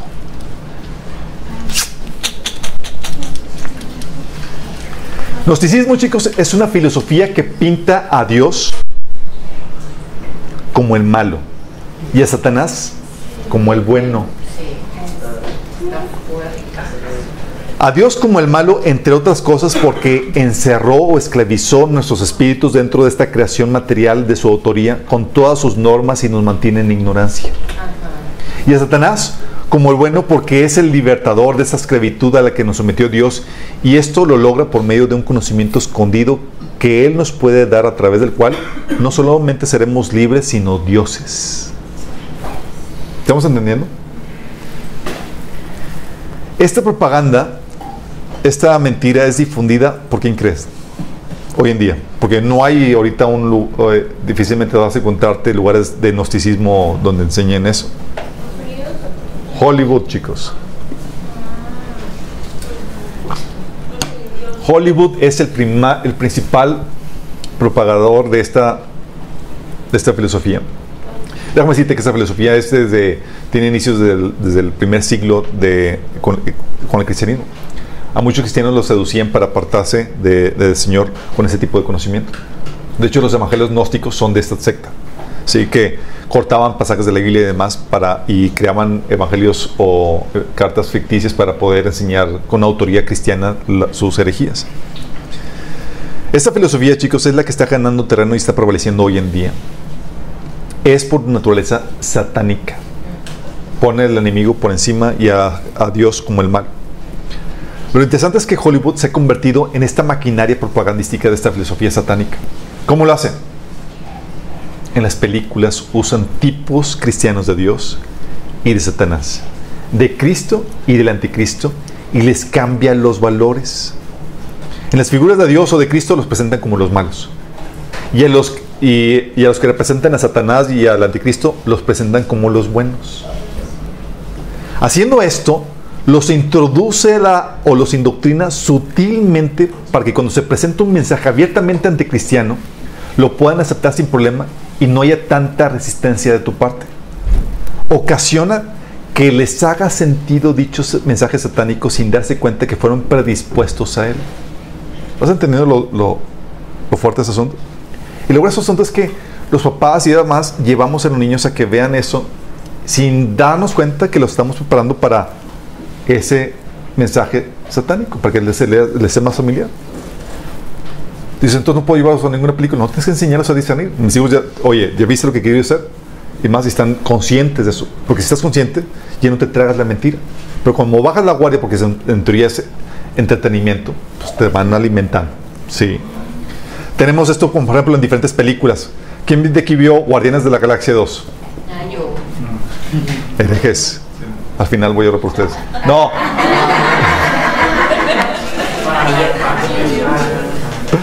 Bueno, los que vieron van a saber, van a identificar este, este mensaje gnóstico. El papá de este Star Lord Ah, sí. es, Sí, sí. es ego, Ajá. ¿sí? Que es un tipo de Dios. Y es presentado como un ególatra que quiere utilizar a su hijo para llenar el universo con su presencia. Y que está dispuesto a todo, incluso a provocar sufrimiento humano para su meta. El ladrón, que es John Doe, es un tipo Satanás que separó a Ego de su hijo. Y es presentado como el bueno y el héroe. El tipo de cielo, el lugar de Ego, es presentado como algo a desechar, despreciar. A los que vieron la película ya, o- o ya vieron el mensaje gnóstico. Te están enseñando, sabes que el malo, el ladrón es el bueno. Y Ego, el tipo de Dios, es el malo, es un ególatra. Sí. Incluso esta- quería, si se acuerdan en la película, quería sacrificar a su hijo para poder llenar el universo con su presencia. Otra película, esta famosa, ¿quién vio aquí Matrix? Yo. Herejes. Matrix, chicos. El arquitecto de la Matrix es el, el tipo de Dios. Es presentado como el malo. Neo, que viola, viola el código de la Matrix y te hace libre de ella, es en tipología Satanás o el anticristo y es presentado como el bueno. En la tipología del infierno, que está ubicado, por ejemplo, el infierno sabemos que está ubicado en el centro de la tierra. Y en la ma- película Matrix, ese lugar, centro de la tierra, es presentado como lo bueno o lo deseable y el lugar donde van todos los humanos liberados. Y hasta se llama Sion. Sí. Hasta se llama Sion, chicos, le ponen. Sí. Qué heavy. Entonces quieren liberar de la Matrix, de, de esa prisión, de esa prisión que, que- que- de este, que creó este arquitecto. El gran arquitecto le llaman los masones. Y los, los masones le llaman a Dios el gran arquitecto, de hecho. ¿Quién de aquí vio The Truman Show? Truman Show. El creador del show que tiene aprisionado a Truman es el tipo de Dios, presentado como el malo. Truman, que busca rebelarse de la prisión en la que se encuentra, es este humano presentado como en, el- en esa rebelión contra Dios. Para niños, chicos, la gran aventura del ego. La gran aventura del ego. ¡No! ¿Quién de aquí la vio? ¿Quién de aquí detectó el mensaje gnóstico? No, no. Hasta se llama Lucy, ¿no? La- El tirano que quiere mantener el orden en el universo, que es el tipo de Dios, es presentado como el malo. El constructor Lego que, que profe- eh, eh, el constructor Lego que profetizado como el especial que te libera de la tiranía y monotonía del mundo Lego, te invita a que violes las reglas y que hagas lo que tú quieras. Es el tipo de Satanás o el anticristo y es presentado como el bueno. Sí. Es la misma temática Matrix gnóstica. Minions. No, esa, esa no Malver. Eso no. Van a salir rasgados. Ya. Ya no. Ya no. No, la de donde sale Scarlett. Donde sale Scarlett. Ah, no, todas las demás chicos, pero como quiera. Que es Scarlett es tipo de la gran ramera, el sistema Satanás y el anticristo que promete darles lo- eh, darte lo que quieres si trabajas para él. Minions, ese tipo de, eh, tipo de niños y personas que buscan un ideal, una causa, una razón para vivir. La meta de encontrar al peor villano a quien servir como una meta loable, es decir, te predisponen para que abraces al anticristo, al villano. ¿Minions qué? Minions. Que creo que es la 3 o la 2. La, bru- la burbuja dorada. La brújula dorada, gracias. La brujería. La brújula dorada, donde Dios y la iglesia es pintado como la mala, controladora, ignorante, intolerable, sadista, y que amerita que te re- rebeles contra él y todas sus normas. Y esta rebelión es presentada como el ideal a seguir, es una temática gnóstica. Maléfica, chicos. Maléfica. ¿Se acuerdan cuando recién salió en el cine? Era como que muchos padres llevaron al niño, pero era como que eh, intuían, es que hay algo mal, pero no sé qué. No sé qué. Porque presentan el tipo de Satanás que es maléfica, con cuernitos y toda la cosa, chicos.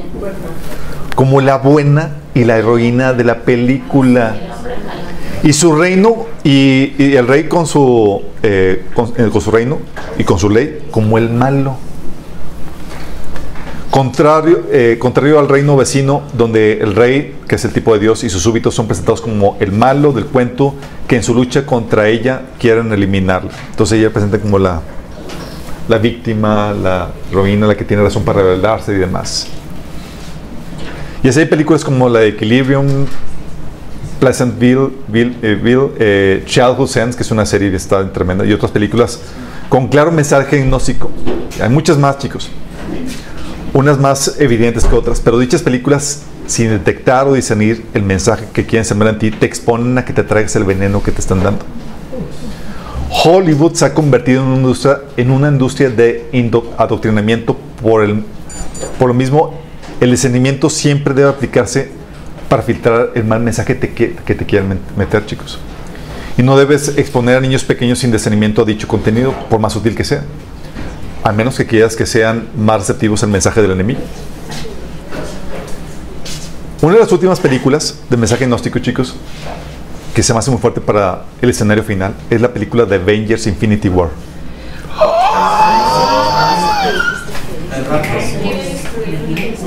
Avengers Infinity War. Porque Dios, el tipo de Dios y de Cristo es presentado como el malo de la, de la película, es decir, Thanos. Ah, Con todo el poder del universo, ¿sí? Quiere restablecer el orden en el universo. ¿O no? sí. En su demencia para restablecer el orden del universo está dispuesto incluso a sacrificar a su hija. ¿Se acuerdan? Dios sacrificó a su hija. Ah, amor. Y a matar a 50% de la población mundial. ¿Y se acuerdan que Dios va a hacer en Apocalipsis?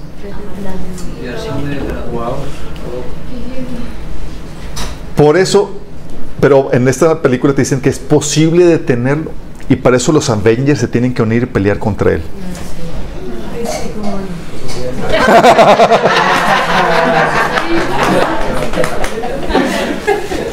Tú ves, oye, que. ¿Te acuerdas que consiguió el guante eh, Thanos de todas las gemas y demás? Es un tipo de Cristo en la resurrección que dice: Se me ha dado toda autoridad en el cielo y en la tierra.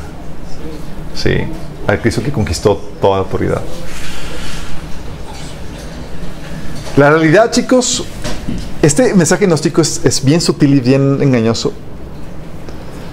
Porque te enseñan a que estamos esclavizados por este Dios tirano que nos quiere controlar con sus reglas y sus normas. Así que tenemos que rebelarnos. Y que su deseo por establecer orden es injusto y es malo. Pero la verdad es que, chicos, las normas de Dios nos protegen y nos liberan. El gnosticismo es un engaño, pues la realidad es que Satanás nos odia y quiere librarnos de la protección de Dios para arruinarnos y destruirnos. No para hacerte libre. Quiere librarte de la protección de Dios para arruinarte y destruirte. La rebelión a la que nos induce nos esclaviza al pecado y nos mata. Las normas de Dios, en cambio, nos dan vida y libertad, pues Él quiere que vivamos. Dice, obedece y vive. Lo que el Señor le dice al ser humano.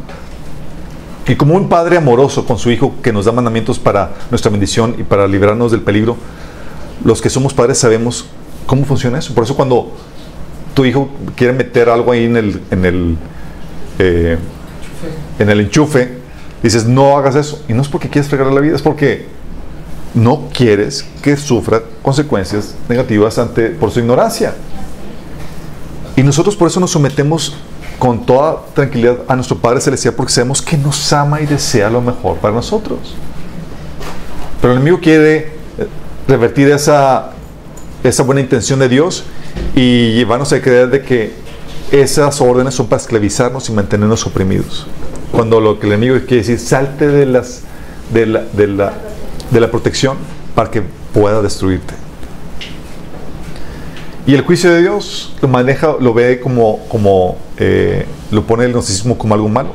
Pero déjame decirte, en todo reino se requieren reglas, leyes o normas. Sin reglas que definan, por ejemplo, los derechos y obligaciones, no sabríamos cuándo se estuviera cometiendo un delito o abuso contra alguien, ¿o no? Tampoco podríamos distinguir lo bueno de lo malo. El orden y la justicia serían imposibles. ¿Cómo sabrías qué justicia, qué orden establecer si no hay reglas? ¿Sí? Las reglas, por lo tanto, son necesarias para propiciar el orden, la justicia, la vida y el desarrollo en armonía. Bueno, pues la Biblia enseña que lo primero que Dios hizo fue crear este conjunto de reglas. Es lo que la, la Biblia llama, ¿cómo? Sabiduría. Este conjunto de reglas que se conocía como sabiduría que traerían a la existencia el buen funcionamiento de su creación. Estas reglas, entre estas reglas, como una mecánica de protección a su creación, se estableció que destru- la destrucción de todo aquello que la rompiera. Y eso tiene sentido, pues la creación opera como un sistema y por lo mismo la mínima violación a las leyes trae desorden, dolor, daño y daño al romperlas. Es lo mismo que hace, oye, las células de tu cuerpo cuando se rebelan a, la- a las reglas de, la- de las normas, se vuelven cancerosas. ¿Y sabes qué hace tu cuerpo? Las destruye. Continuamente están habiendo células en rebelión, chicos, en tu cuerpo. Y no prosperan porque son destruidas. Continuamente. Entonces es inevitable, chicos. De hecho, cuando acusamos a Dios de que no es injusto lo que hace, estamos apelando a una norma que define lo bueno y lo malo. Lo justo de lo injusto. Cuando decimos que no se merece que tal persona reciba tal o cual consecuencia, muestra que tenemos una medida de lo que es justo o injusto. Bueno, Dios es el juez supremo que tiene la información para determinar lo que se merece cada quien y el cómo debe funcionar correctamente el sistema. Solo pon- solamente ponte a pensar, ¿qué pasaría si no se estableciera un castigo al que rompe las reglas? Anarquía. Anarquía. Sin castigo cualquiera se atrevería a romperlas. ¿Y qué pasaría si Dios se hiciera de la vista gorda y no diera el castigo establecido o no de forma consistente? Eso te diría que Dios es alguien injusto que no guarda ni, sus propias reglas.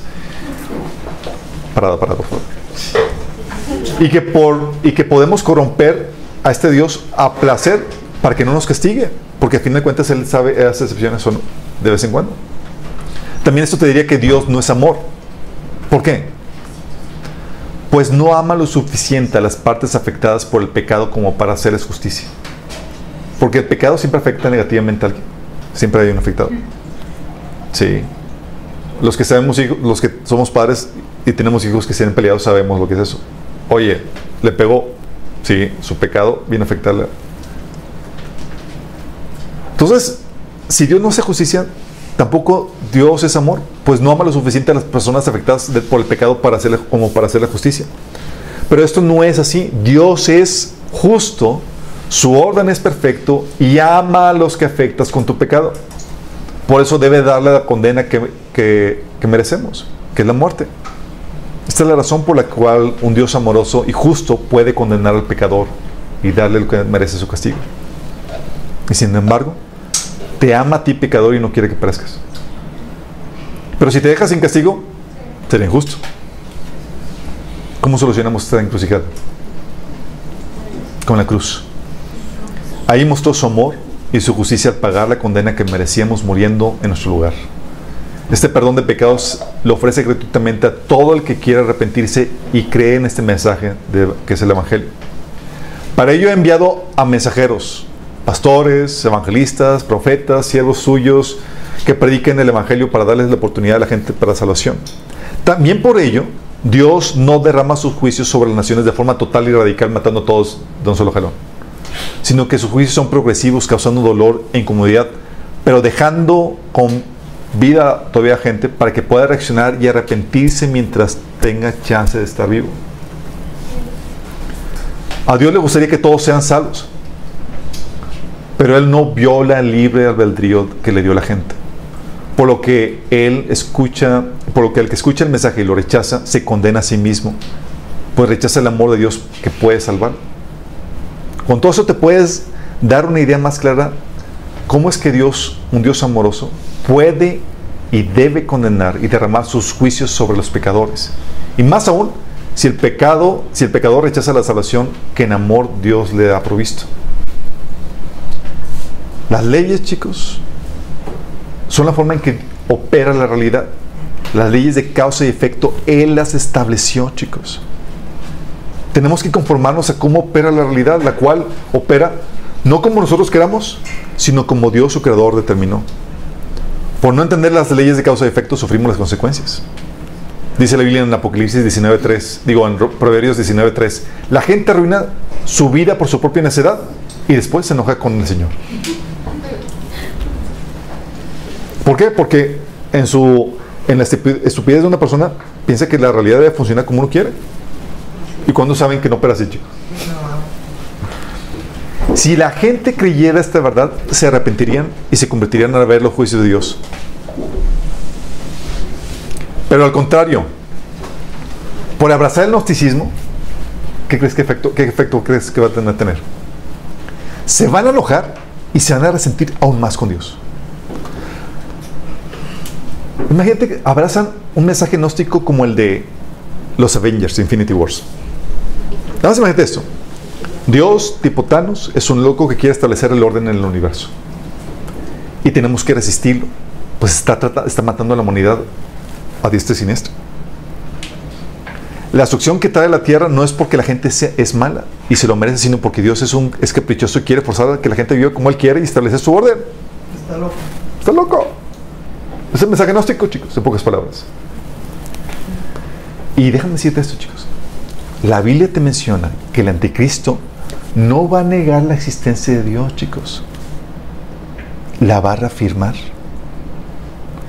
Pero por el mensaje gnóstico va a llevar a la humanidad que se levante en contra de Dios.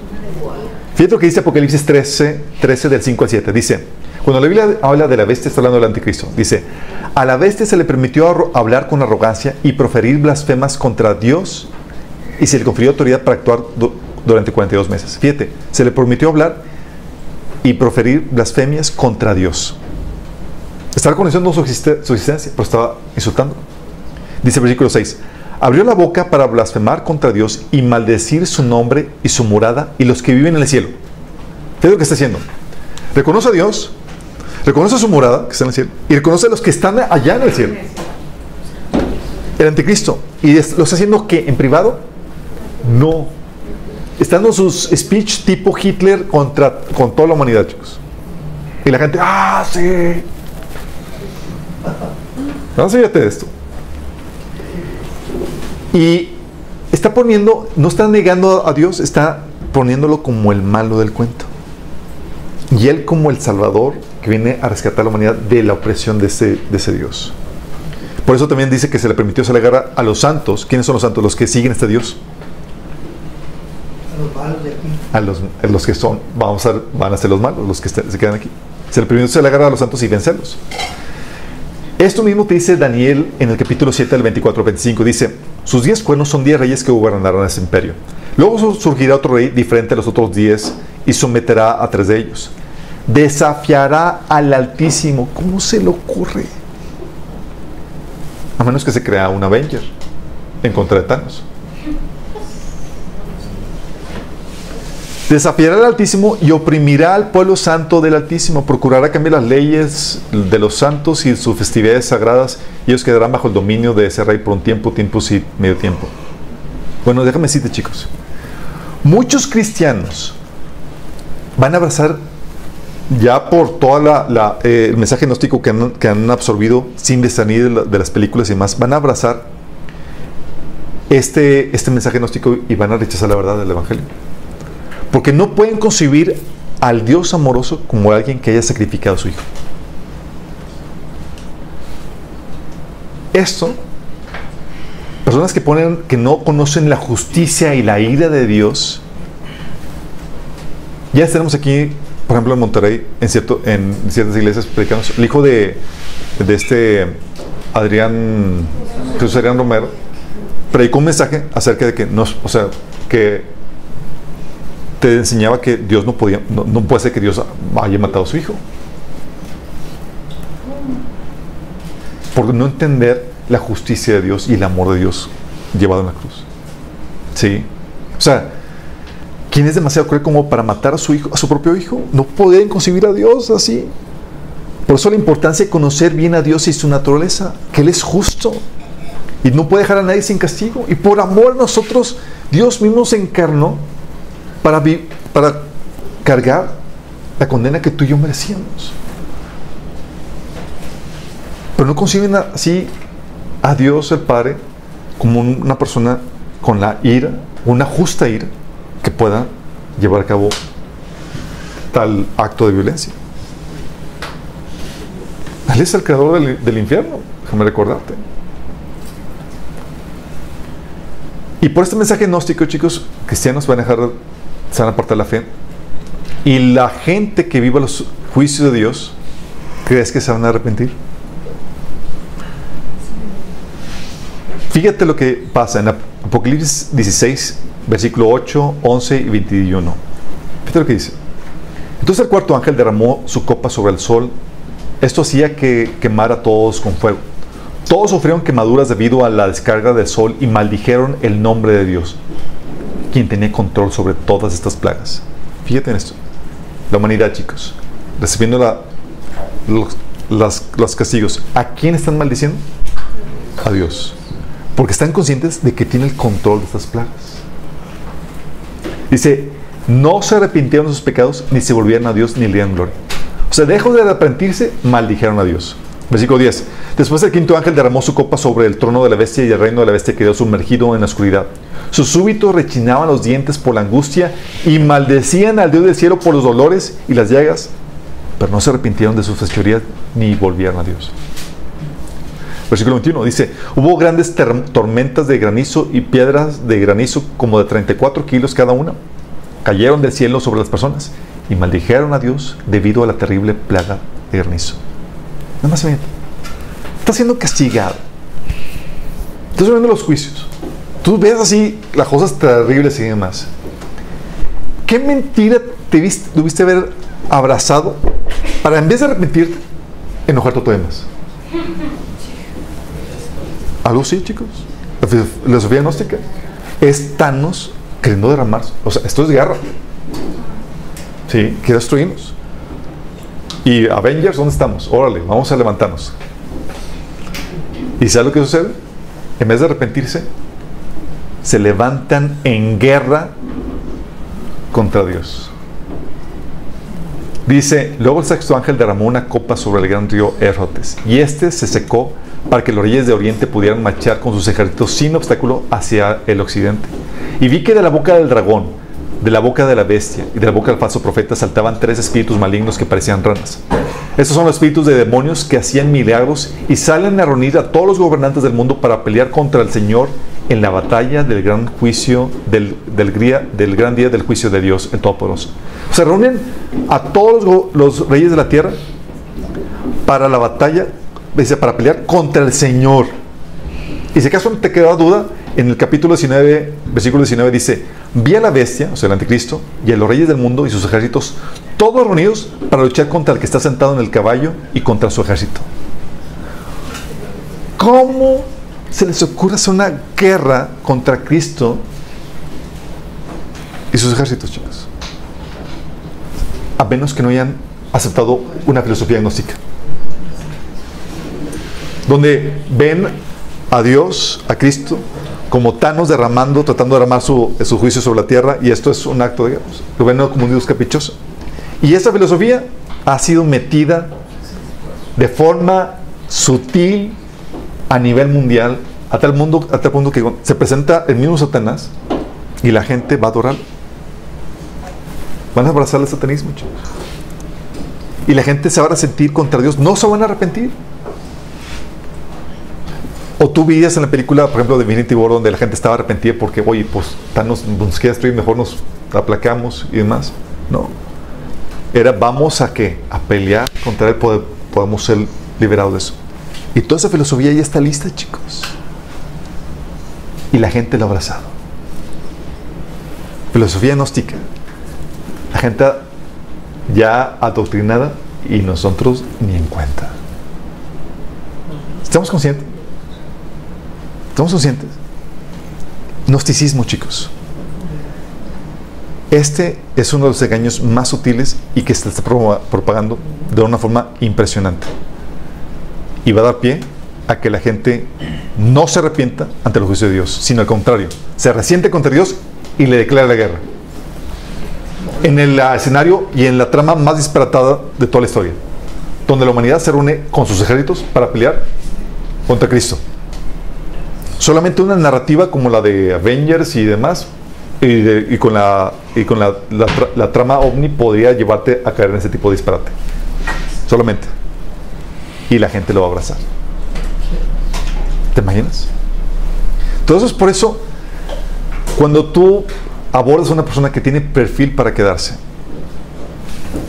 tienes que advertirles no solamente el engaño ovni, Hay que ver todas las películas.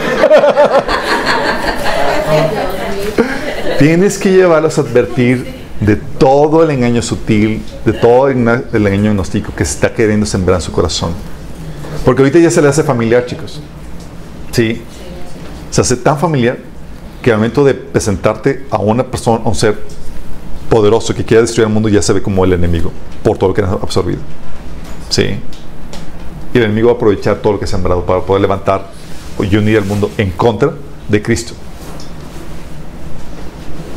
Pero no tienes que... Y es un mensaje para los que nos están sintonizando. Espero que aquí eh, y otros estén convertidos. Pero no tienes que esperarte a que suceda esto para que te conviertas. Tú puedes convertirte desde ahorita. El Señor quiere limpiar tus pecados. No tienes que vivir todos esos desastres que la Biblia está profetizando que van a suceder cuando la iglesia parte. Tú puedes partir juntamente con la iglesia. Si tan solo te arrepientes de tus, pecados. Es decir, estás dispuesto a dejar de seguir tu propia voluntad para seguir la de Cristo. Y estás dispuesto a creer que Jesús es Dios encarnado, que se hizo, hombre y que pagó el justo castigo que tú y yo merecíamos muriendo por ti en la cruz y resucitando el tercer día. Si tú crees esto, si cre- crees que Jesús es Dios que murió por ti en la cruz y que resucitó para pagar el precio de tus pecados y estás dispuesto a arrepentirte, quiero guiarte en esta oración. El único que necesitas es arrepentimiento y fe para recibir el perdón de pecados y la vida eterna. Si estás dispuesto a hacerlo, quiero llevar- llevarte en esta oración. Porque la Biblia dice que todo aquel que invoque el nombre de Dios será salvo.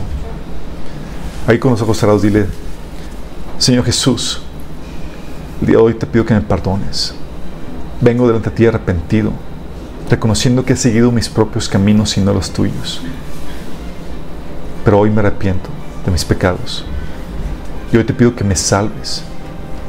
Yo creo que tú, Jesús, eres Dios, quien se hizo carne y que murió por mí en la cruz para pagar la justa condena que merecían mis pecados. Yo creo que resucitaste. Y hoy te acepto como mi Señor y Salvador. Dame tu Espíritu Santo. Entra en mí. Transfórmame. Cámbiame. Sálvame, Jesús. Te lo pido en tu nombre. Si hiciste esta oración y fue genuina, tienes que, tiene que manifestarse, tiene que dar frutos que muestren tu arrepentimiento. Tienes que empezar a leer la Biblia a partir del Nuevo- Testamento para que sepas qué dice ahora tu Señor. Antes tú ordenabas tu vida como tú querías, ahora vas a vivir, una vida sometida a Cristo. Tienes que congregarte. Estamos estás, esta iglesia abierta para que vengas a visitarnos. Y tienes que discipularte. Son tres cosas que tienes que empezar a hacer. ¿Sí? A todos los demás, chicos, ¿estamos conscientes cómo el enemigo está preparando al mundo para recibir el anticristo? Y es un engaño que ya está trabajando y operando frente a nuestras narices, aunque de forma secreta. Que podamos alertar a nuestros seres queridos de ese engaño que está por venir. Porque muchos van a quedar, chicos, y muchos van a quedarse. Esos son nuestros pequeños esfuerzos para que la gente que se quede se convierta y pueda resistir el engaño, el cual va a estar muy fuerte. Vamos a orar. Amado Padre, Señor, somos tu cuerpo, tu iglesia, Señor. Y damos gracias porque tú nos revelas enseñas, Señor, lo que el enemigo está haciendo, el engaño que está realizando para, para aceptar y recibir el anticristo, Señor. Oh, amado Padre, pero que de nuestra parte, Señor, podamos hacer todo lo que está de nuestra parte, Señor, para poder advertir a nuestros seres queridos, a nuestros familiares, a nuestros amigos, Señor, del engaño que está por venir, Padre. Que si no se convierten ahorita, que lo que les prediquemos, Señor, se quede grabado en sus corazones para que ellos puedan convertirse una vez que suceda todo lo que tú prometes que va a suceder, Señor. Que cuando ya no estemos aquí, Señor, ellos puedan ser luz y estandarte en el tiempo de más de esas tinieblas que va a venir sobre la humanidad, Señor. Que ellos puedan resistir el gran engaño, Señor, que está por venir. Te lo pedimos en Jesús.